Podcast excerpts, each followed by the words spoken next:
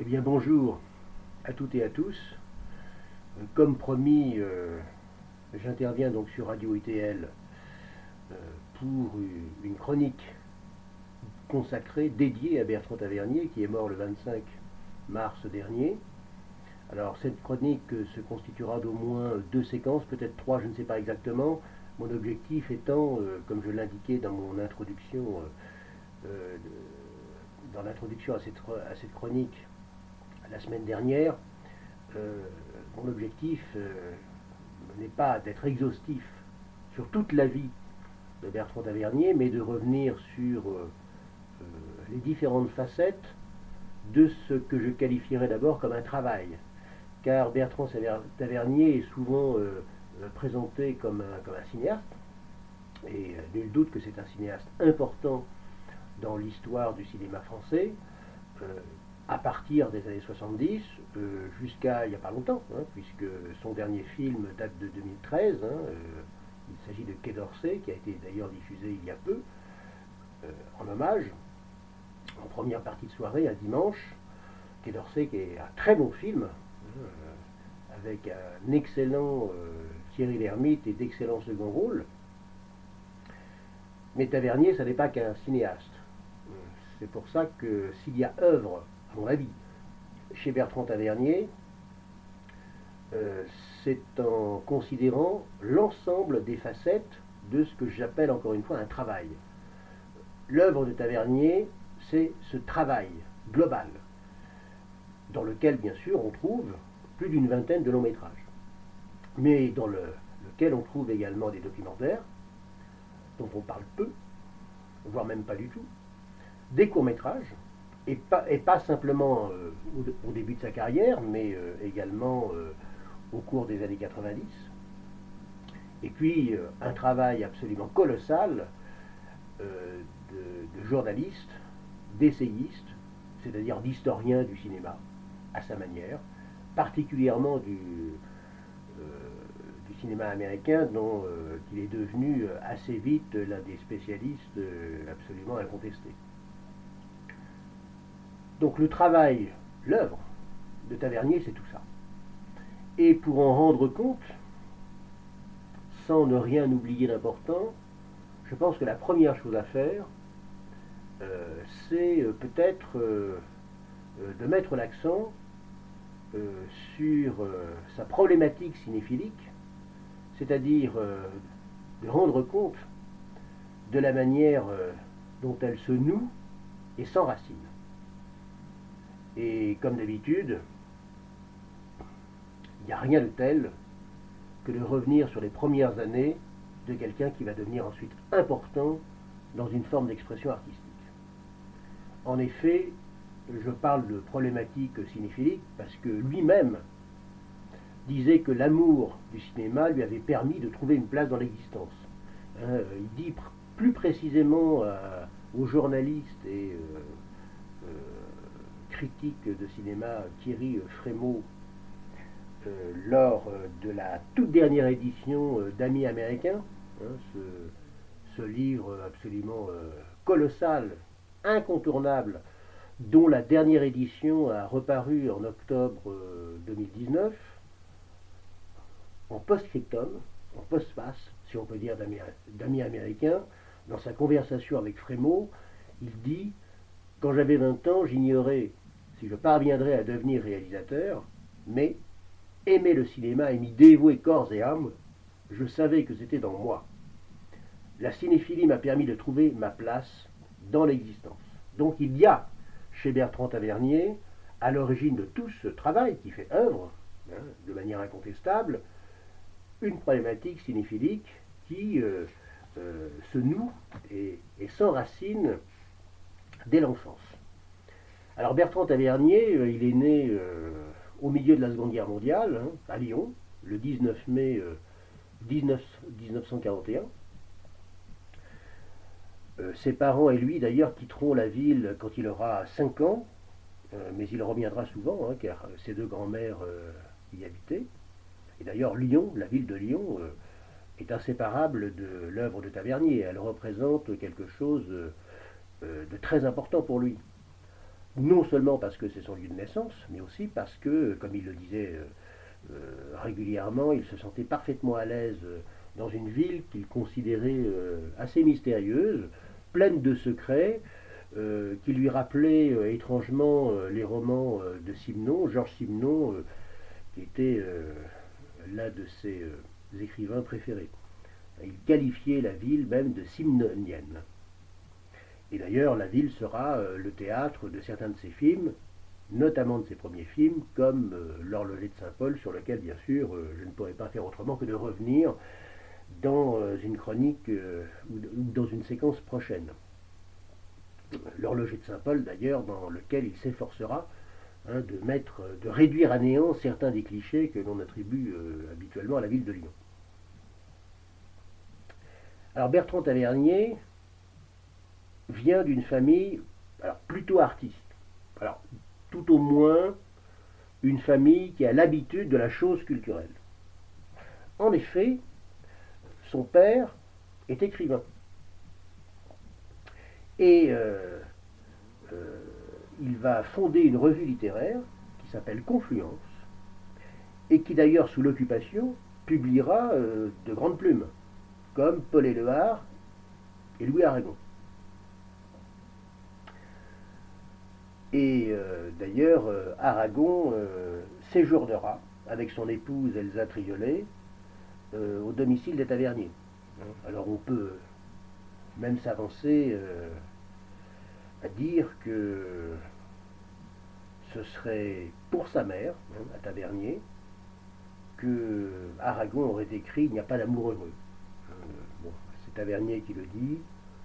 On peut assez peu le taxer de cabotinage. Euh, voilà, c'est une anecdote un peu qui, plante le, décor.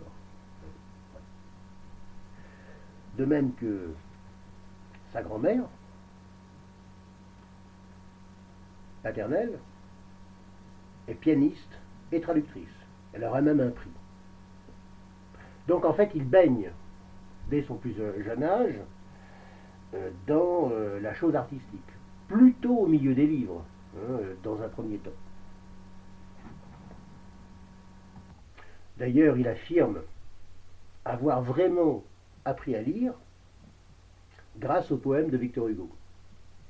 Et Victor Hugo, cette fois dans, ses grandes fictions, dans ses grands livres, sera un auteur qui le marquera beaucoup euh, peut-être entre autres parce que ses professeurs le lui interdisaient, hein, il faut le savoir. Et puis viendront euh, d'autres auteurs français absolument incontournables qui vont d'ailleurs innerver euh, son cinéma, comme Balzac, Zola, Dumas. On peut dire d'ailleurs que Balzac, Zola et Dumas vont lui donner envie d'explorer l'histoire avec un grand H. Hein. Il faut savoir que parmi toutes les facettes du travail de Tavernier, il y a euh, un grand intérêt et une fascination pour l'histoire, pas simplement pour l'histoire du cinéma, mais pour euh, l'histoire tout court, l'histoire d'un pays, euh, et, pas, forcément simplement le sien. Hein. on oublie quelquefois que, outre sa grande culture cinéphilique pour le cinéma américain, Tavernier était devenu un amateur éclairé de l'histoire de ce pays, hein, les États-Unis. Alors comment commence l'apprentissage cinématographique de Tavernier? Eh bien, il commence lors d'un premier séjour en sanatorium. Pourquoi? Parce que euh, Bertrand Tavernier, euh, dès les premières années de son existence, a une primo-infection assez grave. Il passera euh, beaucoup de temps en sanatorium. Et là, on projette des films. Ceci dit, c'est véritablement vers l'âge de 12-13 ans que l'on peut dire qu'advient sa véritable révélation pour le 7e art. En effet, il, va particulièrement réagir à des films qui sont des films grand public et des films américains, déjà. Euh, ça sera euh, C'est donc ton frère avec Laurel et Hardy, un film de 1936 d'un certain Harry Lackman. Ça sera euh, également euh, des films de guerre.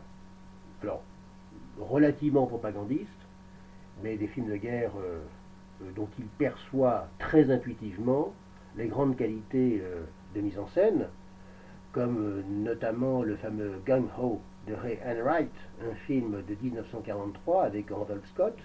Hein, c'est un, film qui traite euh, du raid euh, américain sur l'île Makin dès le début de l'année 1942, après le bombardement de Pearl Harbor.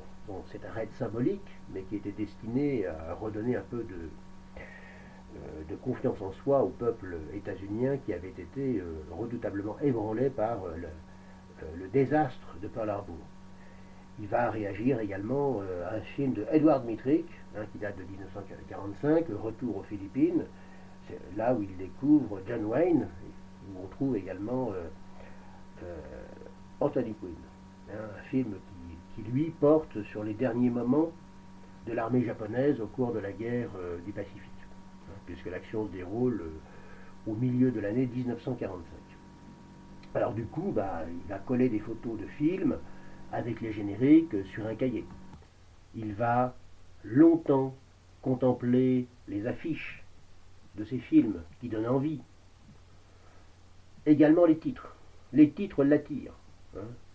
Après tout, euh, comment ne pas être attiré quand on est un enfant par euh, des titres comme euh, Les aventures du capitaine Wright, Le réveil la sorcière rouge, Les naufrageurs des mers du Sud. Il se rendra compte d'ailleurs quelques années plus tard, en discutant avec Alain René, qu'il fréquentait les mêmes cinémas de quartier, dont la plupart sont devenus d'ailleurs des cinémas porno. Alors, première caractéristique d'un cinéphile en herbe, c'est le fait, dans les films qu'il aime, de noter assez rapidement la présence récurrente de certains acteurs. Alors ça, ça ne trompe jamais quelqu'un est en train de devenir cinéphile quand il fait ce genre de choses. Quand il repère certains acteurs, quand il voit d'un film à l'autre certains acteurs revenir à l'écran. Donc oui, ce sera Gary Cooper, John Wayne. Et puis évidemment, cinéphilie euh, oblige, il repère rapidement les metteurs en scène. Alors ça c'est une autre caractéristique des vrais cinéphiles. Ils ne se contentent jamais euh, de regarder des films, d'enchaîner des visionnages, mais euh, assez rapidement ils se font comme euh, euh, des fiches mentales. Donc du coup, eh bien, ils repèrent les metteurs en scène. En fait, que font-ils? Par rapport à la plupart des gens, et contrairement à la plupart des gens, eh bien, ils regardent tout et ils lisent en entier le script du générique de début de chaque film. Un premier nom va s'imposer dans cette euh, cinéphilie d'emblée états-unienne, c'est William Wellman. William August Wellman. Avec Aventure dans le Grand Nord de 1953 avec John Wayne. Je précise que William Wellman, qui est un grand cinéaste de série B, est le réalisateur de L'étrange incident un western de 1943 que je vous recommande absolument parce que euh, dans ce film de 1943, on trouve l'une des racines euh, très probables du futur euh, nouvel Hollywood hollywoodien, justement, états-unien, qui caractérisera le cinéma de ce pays dans les années 70. Et suivra bien sûr John Ford. Alors c'est au lycée, hein, le lycée Henri IV, hein, à Paris, euh, en classe de philo, euh, qu'il rencontre euh, quelqu'un qui est son voisin de banc et qui est aussi cinéphile que lui, Volker Schlondorf, qui deviendra d'ailleurs le parrain de son fils. Et c'est avec lui qu'il affirme avoir commis son premier acte véritablement cinéphilique en fréquentant la fameuse cinémathèque d'Henri Langlois, celle qui se trouve rue d'Ulm, hein, à Paris. Et à ce moment-là, il y avait un triple programme, assez traumatisant d'ailleurs pour le, jeune euh, tavernier, puisqu'on y trouvait L'espoir d'André Ballereau, de 1940, Los Albidados de Louise Buñuel, un film de 1950, et L'Ange Bleu, le film de 1930 de Joseph von Sternberg.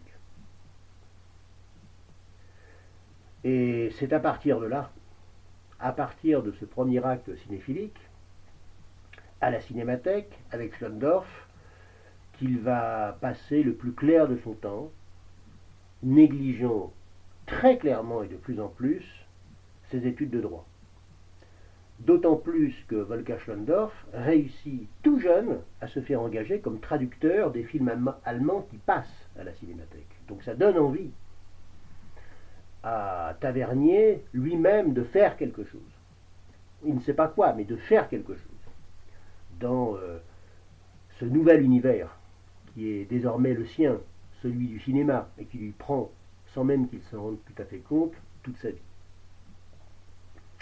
Alors évidemment, il n'est pas du tout d'accord euh, sur l'orientation euh, professionnelle voulue par ses parents. Et en fait, il lâche peu à peu ses études. Hein. il affirme avoir d'ailleurs rendu copie blanche à la fin de sa première année de droit et il se met à écrire des analyses de films euh, dans Radio Cinéma. Alors Radio Cinéma, c'est l'ancêtre de Télérama, où il est payé 8000 francs de l'époque par fiche. Alors là, c'est autre acte cinéphilique, qui est un acte professionnel, comme on pouvait le faire à cette époque. À cette époque, les jeunes Turcs, au même moment des cahiers du cinéma, sont en train de faire la même chose. Personne, ni Tavernier, ni les jeunes Turcs des cahiers, n'ont de formation en cinéma. Personne n'a encore véritablement exercé une activité professionnelle. Personne n'a encore travaillé. Tout le monde est autodidacte dans cette affaire. Mais tout cela fait réseau à Paris. Tout le monde finit par se connaître. Les cinéphiles euh, de cette époque échangent beaucoup, et d'ailleurs s'engueulent beaucoup sur les films.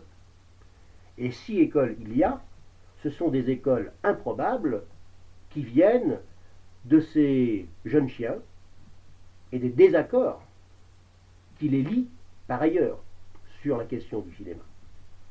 Donc les, points de vue se partagent de manière spontanée. Et beaucoup d'entre eux commencent à faire des piges dans les journaux de l'époque pour parler de cinéma. Donc c'est ce que fait tout naturellement Tavernier. Hein, il entre ainsi par la toute petite porte dans, euh, euh, on pourrait dire, le professionnalisme du cinéma.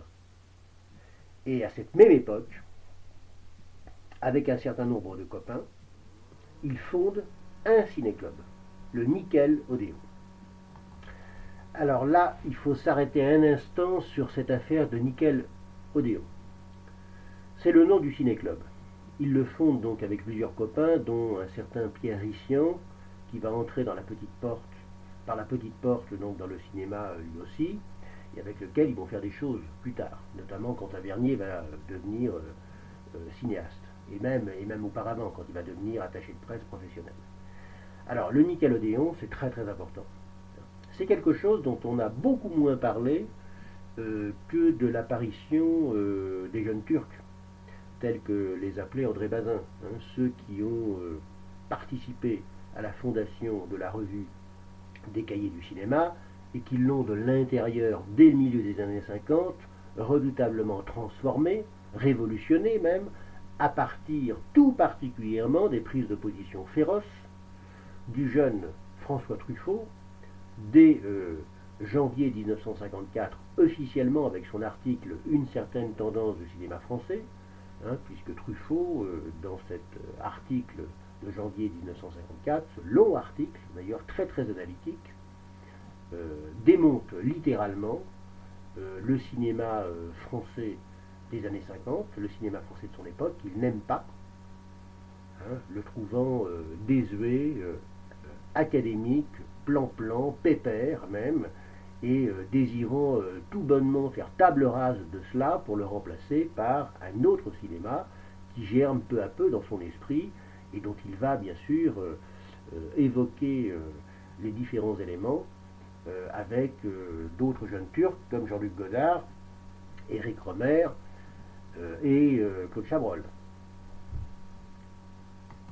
Mais autant on a énormément glosé, et on glose encore d'ailleurs, sur l'apparition, la naissance de ces pépinières de futurs cinéastes qui vont faire la nouvelle vague française, et dont euh, les premiers moments se situent euh, particulièrement dans la, seconde moitié des années 50, autant euh, on s'est peu attardé, je trouve, sur ce qui s'est passé au même moment à Paris en matière de cinéma. Alors, sauf un, alors il y en a d'autres, quand je dis un, il n'y en a jamais qu'un, hein, mais il y en a un tout particulièrement qui s'appelle Antoine de Beck, euh, qui lui euh, a écrit euh, probablement les choses les plus marquantes, les plus précises sur cette histoire de Nickel Odéon. Alors Antoine Debec, c'est un historien et critique de cinéma et de théâtre. C'est à, l'origine un spécialiste que l'on appelle en histoire culturelle du XVIIIe siècle,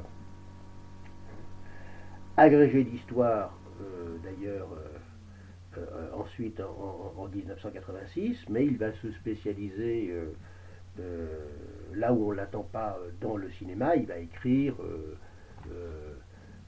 depuis les années 80 beaucoup d'ouvrages jusqu'à jusqu'à aujourd'hui, et notamment un ouvrage d'histoire qui s'intitule Cahier du cinéma, Histoire d'une revue, en deux tomes dont euh, les deux tomes sont sortis pour la première fois en mars 1991. Alors là, je recommande à tout le monde euh, la lecture des deux tomes euh, de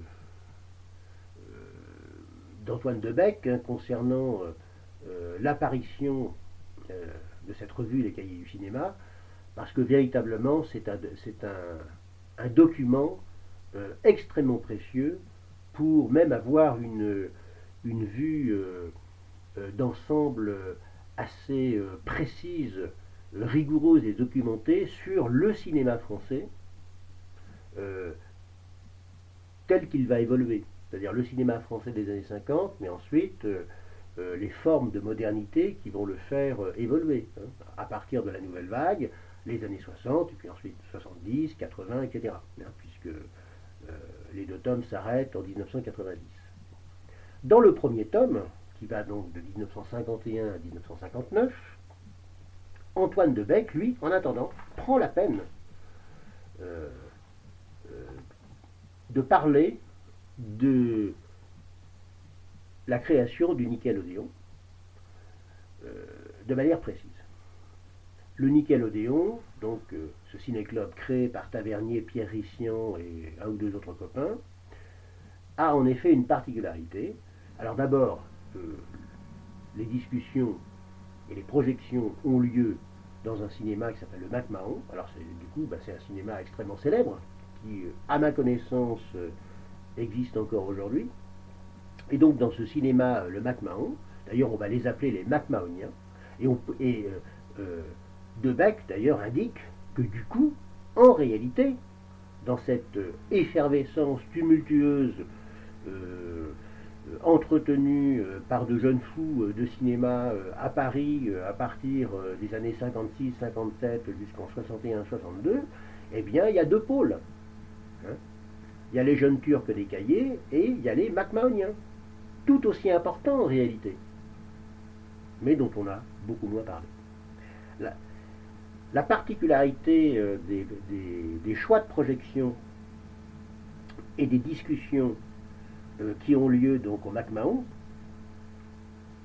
par l'intermédiaire du Nickelodeon, c'est que, en fait, les tenants de ce, ce ciné-club s'intéressent en premier lieu au cinéma américain. Alors d'ailleurs, pour une raison très simple, c'est que contrairement à ce qu'on pense, on voyait peu de films américains sur les écrans français. On voyait beaucoup plus de films français. Et la particularité des MacMahoniens, c'est euh, de s'intéresser à des films euh, à petit budget, souvent des séries B, dont on n'a pas forcément beaucoup parlé. Il est de bon ton aujourd'hui, euh, par exemple, de dire que Delmar Daves est un grand cinéaste du western des années 40 et des années 50 aux États-Unis. Sauf que ce n'était pas du tout évident dans les années 50 en France de parler de quelqu'un de Delmer Daves de cette manière-là. On peut largement dire que c'est les MacMahoniens qui l'ont fait véritablement connaître, d'une certaine façon qu'ils l'ont par avance réhabilité. Donc ça c'est très important. Alors de ce point de vue-là, c'est un point commun avec euh, ce que font au même moment euh, les jeunes Turcs. Parce que les jeunes Turcs aussi ont euh, parmi leurs chevaux de bataille pour renverser le cinéma français de l'époque jugé académique, hein, celui, comme l'appelle ironiquement Truffaut, celui de la tradition française, eh bien l'un des chevaux de bataille, c'est d'aller voir du côté des États-Unis pour dire regardez hein, comment Edward Mitrick Samuel Fuller, Alfred Hitchcock, Howard Hawks font des films. Regardez ce que eux sont capables de faire. Regardez la modernité qui existe dans leur mise en scène. Hein, c'est quand même bien autre chose, etc., etc. À l'époque, Hitchcock n'est pas du tout considéré comme un maître du cinéma. C'est considéré euh, comme, euh, pour utiliser un néologisme, un divertisseur de qualité, un bon artisan. Hein. Toutes les gloses sur les films d'Hitchcock euh, qui sont apparus euh, après, ben, ça vient du fait de cette première réhabilitation. Donc le point commun, mais qui est en même temps concurrent, parallèle, qui se déroule au même moment entre les jeunes Turcs et les Macmahoniens, c'est d'aller chercher du côté de la série B, du, côté des films de genre, notamment des films noirs, des films policiers, euh, des cinéastes ou même des films, sans citer forcément le nom du, cinéaste, hein, sans le mettre forcément en, avant, des films euh, qui disparaissent même quelquefois très vite de l'affiche. Donc il y a tout un travail singulier, encore une fois, de, euh, réhabilitation d'un certain type de cinéma qui à l'époque est considéré au premier degré pour divertir les gens et, et euh, encore une fois, euh, souvent, euh, et dans le meilleur des cas, sur le, mode de la condescendance. Donc c'est un point commun hein, entre les jeunes Turcs et les Macmahoniens d'avoir fait ça. Alors la, la, particularité, en revanche, ce qui les différencie, c'est qu'ils ne parlent pas forcément des mêmes cinéastes. Voilà. Howard Hawks sera souvent plébiscité par les jeunes Turcs, alors que, encore une fois, c'est plutôt Delmer Daves du côté des Macmahoniens. Mais ils ont en réalité tous les deux la même posture. Après, ce qui les différencie, c'est que les jeunes Turcs ont cette posture pour littéralement euh, faire éclater euh, euh, le, cinéma français qu'on voit dans les salles de leur époque, alors que les Macmahoniens n'ont pas cette attitude de la table rase. Pas du tout. Hein, ils ne jouent pas un cinéma contre l'autre. Ça, c'est la grande différence entre les deux postures, ce qui explique d'ailleurs largement pourquoi les jeunes Turcs vont fonder euh, complètement les cahiers du cinéma, alors que beaucoup des Macmahoniens, eux, vont aller vers une autre revue pour la fonder qui s'appelle Positif. Et on connaît évidemment euh, la controverse euh, permanente entre les deux revues qui s'installe à partir des années 61-62 et qui va durer pendant longtemps, largement au-delà des années 60, hein, et qui d'ailleurs reste encore dans l'esprit de pas mal de cinéphiles euh, d'aujourd'hui. Donc je voudrais signaler, en me servant d'Antoine de Beck, euh, l'importance des Macmahoniens au même moment où sévissent les jeunes Turcs. Eh bien, parmi les Macmahoniens, le chef de file incontesté, c'est le jeune tavernier. Alors il y a des choses fantastiques hein, qui se passent au Macmahon hein, à ce moment-là. Hein pour la première séance, donc euh, en, 1961, puisque le, Nickelodeon a été créé en 1961, hein, donc euh, il y a 20 ans. Hein. Il est chef de file de quelque chose à 20 ans déjà. Donc euh, bien avant de devenir cinéaste. Pour la première séance, les MacMahoniens présentent tous en scène de Vincente Minelli. Et ils ont la surprise de voir Minelli en personne se présenter. Ils vont se mettre à fouiller les caves des compagnies pour euh, y dénicher des films qui ont été mis au rebut. Ils vont même racheter parfois des copies pour les sauver carrément de la, de la destruction. Et Delmer Devs, dont je parlais euh, à l'instant, euh, ils vont réussir, lorsque celui-ci est de passage à Paris, à presque à, le capturer pour le transformer en président d'honneur. De même que King Vidor, hein, le fameux réalisateur de Duel au Soleil, l'un des plus grands westerns de tous les temps. Donc c'est quelque chose de considérable, le Nickelodeon. Et c'est euh, justement par euh, ce travail euh, déjà de, de, promotion d'un certain type de cinéma, par ce travail d'exhumation, que peu à peu, ils ont l'idée de, rencontrer des réalisateurs et de les interroger. Hein. donc les fameux entretiens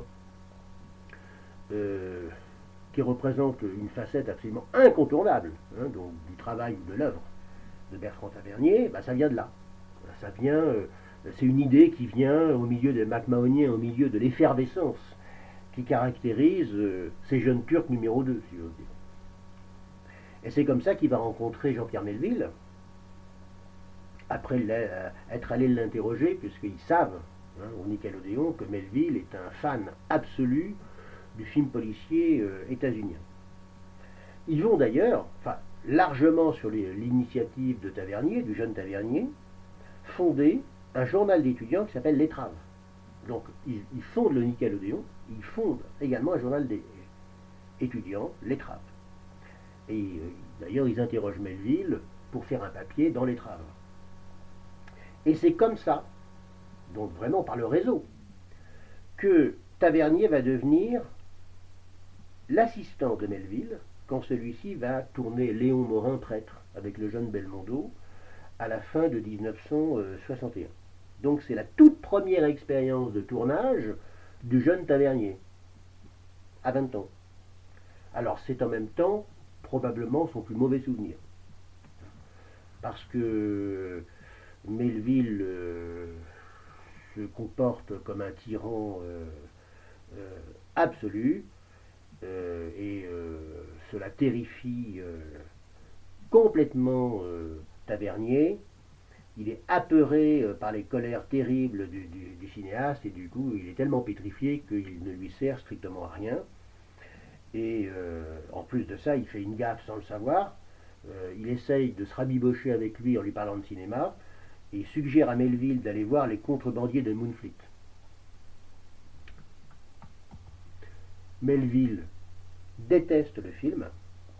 Et du coup, il va demander à toute son équipe de ne plus parler à Tavernier pendant trois jours par pure punition, par mesure de punition. Ça vous donne d'ailleurs euh, une idée un peu, de, de, l'individu. Ceci dit, il va quand même devenir son ami. Et alors ça, c'est une particularité euh, paradoxale de, Melville.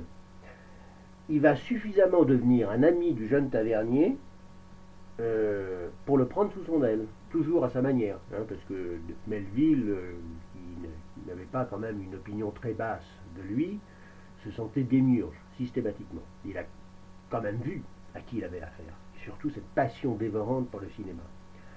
Donc Melville, accompagné d'un certain Claude Sauté, vont se rendre au domicile des parents de Tavernier pour leur demander de laisser le jeune Bertrand continuer à faire du cinéma. Il faut le faire quand même. Et Melville va recommander Tavernier à un producteur de l'époque qui est très connu, c'est Georges de Beauregard.